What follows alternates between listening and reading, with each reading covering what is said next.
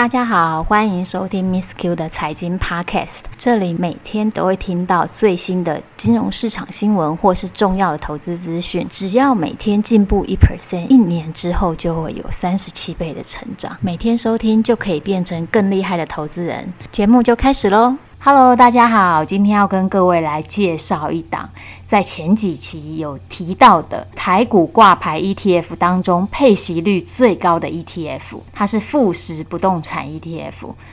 这一档 ETF 呢，在去年的平均的配息率超过八个 percent，而且今年以来一月到五月，它的报酬率是超过十四个 percent。简单的计算，持有这一档的配息，再加上报酬率，很有可能报酬率会超过两位数哦。所以这一集呢，非常的重要。如果你是喜欢配息的朋友，又希望能有一些些价差的话，这一档 ETF 是今年你不可以错过的 ETF。先分享一下我观察这一档富时不动产 ETF，其实很久了。其实从二零一八年呢，我就发现台湾居然。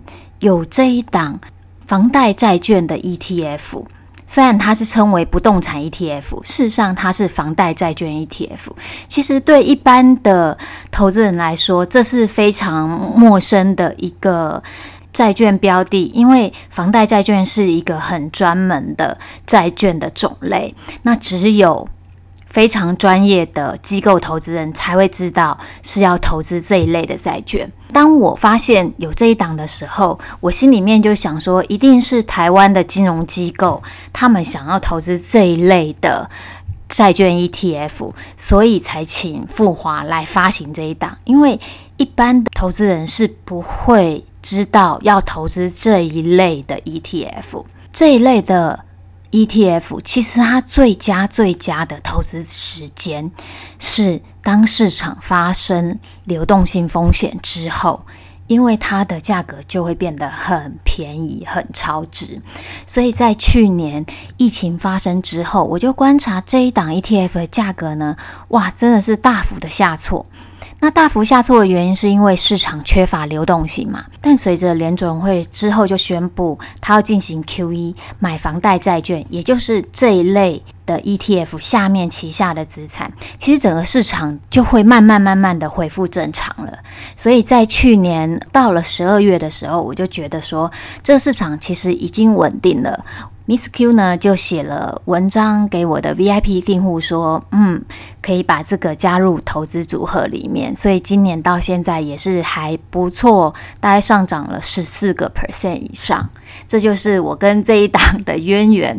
但我相信价格仍然有往上的空间，因为资金非常的腐烂，所以这也是我想要录这一集的主要目的。让听众知道这一档的内容是什么，要怎么样来投资它。那首先呢，我们先来介绍一下富时不动产 ETF。一般人乍听，这应该是一档旗下是不动产，靠收租配息的 ETF。事实上不是，这一档。是因为中文翻译的关系，它的意思是房贷债券这一档旗下投资的美国公司，他们都是资产管理公司，而这些资产管理公司主要的资产都是投资美国房贷债券，也就是联准会现在每个月都在买四百亿的房贷债券。接下来听众就会很好奇，再问第二个问题：现在美国利率不是很低吗？为什么投资房贷债券可以配出八个 percent 以上的利息？利息是怎么来的呢？利息的来源是旗下这些资产管理公司，他们是以一个杠杆的形式去投资，去放大利息的倍数。举例来来说，现在十年的房贷债券的利率只有一点五，这些资产管理公司拿到了一点五的这个债券之后，就拿去再借款，借面额的八成。或是九成借款之后再来投资，因为现在大家知道借款利率非常低。以现在 LIBOR 来看的话，现在是三个月的短期 LIBOR 只有零点一二，然后再去投资一点五的。十年期房贷债券就可以赚一 percent 利差，所以平均这些资产管理公司呢，他们杠杆的倍数是五倍以上。所以你会发现，虽然美国的利率这么低，可是这些公司他们每年可以配的利息都是七八 percent 以上。所以这就是这一档 ETF 高配息的原因跟来源。接下来大家会很好奇的另外一个问题就是，既然今年以来上涨了十四个 percent，那什么因素是影响这一档 ETF 涨或跌的关键因素呢？有两个因素，第一个因素是房贷债券的价格表现。如果你整体的房贷债券价格是一直往上走，这是属于你的抵押资产嘛？你的资产价格就越强，杠杆的倍数就可以提升。那反向呢？如果房贷债券价格一直往下走，就会影响这一档的价格走势。第二个因素呢是长短天期的利差，这也非常重要，因为刚才有提到说这是一个杠杆型的投资组合。所以它不断的是以借短期的利率去投资长期的房贷债券。如果短期的利率是往上走的话，就代表你借款的成本就会提升，会影响他赚钱的利差。如果利差越来越小，就会影响这个资产的获利能力，同时也会影响未来的配息，所以资产的价格就会下降。那反向来说，长短天期的利差如果扩大的话，就会对这一个抵押型房贷价格走势很有利。今年以来这一档 ETF 价格走扬的原因主要是两个，第一就是联准会持续在买房贷债券，所以资产的价值是一直往上走的。因为有不断的买盘，这是第一个。第二是长短天期的利差是在扩大，因为现在资金是非常腐烂。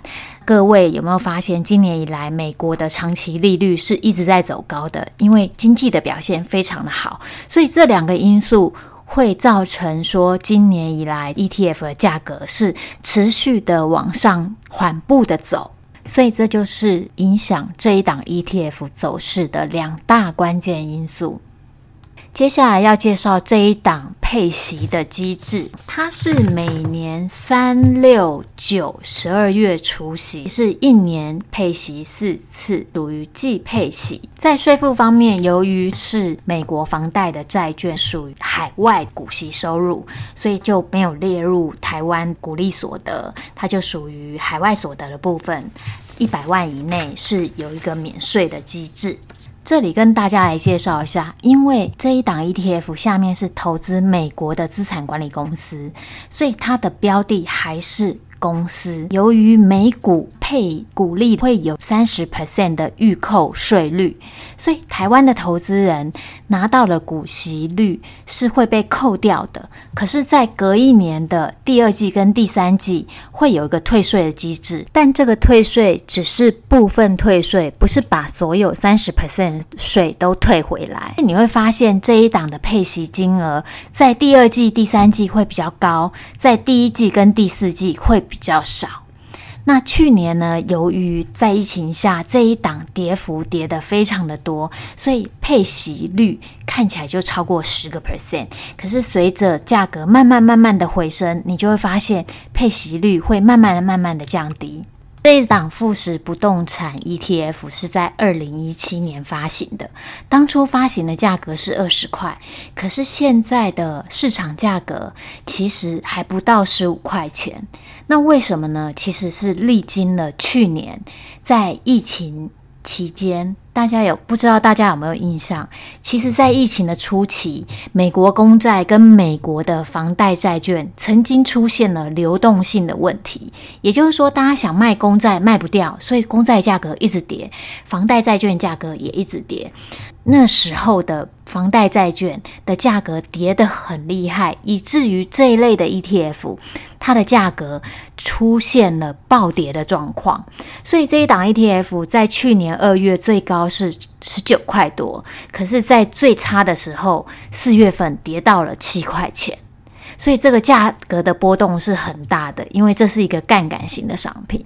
当然，那时候连股票也出现了巴菲特没有见过的熔断的情况。可是，随着整个市场回到一个正常化，这一档 ETF 的价格就从七块钱一直升升升升到现在是十四点五元。所以你会发现，就是说，当市场维持一个正常的情况之下，它的价格就慢慢的往上升了。会发现房贷债券的投资机会，连索罗斯都看到了。大家可以在 Google 上面搜寻“索罗斯”，再加上“抵押贷款”四个字，你就会看到第一则新闻，就是在疫情下，当这些房贷债券缺乏流动性的时候呢，索罗斯他是两倍、三倍的往下投资，他投入了四十亿的美金投资住宅抵押贷款。然而呢，他去年的整个基金的报酬率是超过三十 percent 以上。这是 Miss Q 最近在听他的 CIO 讲，他们去年投资看到最大机会，他提到的，听众可以去搜寻。其实投资收息的资产要成功，不外乎就是两大因素。第一大因素就是及早开始，及早收息，因为收息就是时间的朋友。你投资的时间越长，你收到的配息就会越多。那第二个要成功的因素就是买在一个比较低的价格。所以刚才有提到这一档，因为去年的流动性的问题，所以它的价格被压到很低。所以在所有的债券来讲，它算是一个还没有回到发行价的 ETF。最后再补充的另外一个重要因素，就是你要非常了解你投资的商品，因为唯有你非常了解它，当机会来临的时候，你才会勇敢的出手。如果你不不了解它，其实机会来了，你也不知道那是机会。这也是 Miss Q 写文章的目的，希望大家透过学习，能够看到机会，掌握机会。对收息有兴趣的朋友，可以观察这一档适不适合放在你的收息资产里面。希望今天的内容对你的投资有一点帮助。我是 Miss Q，我们下次见喽，拜拜。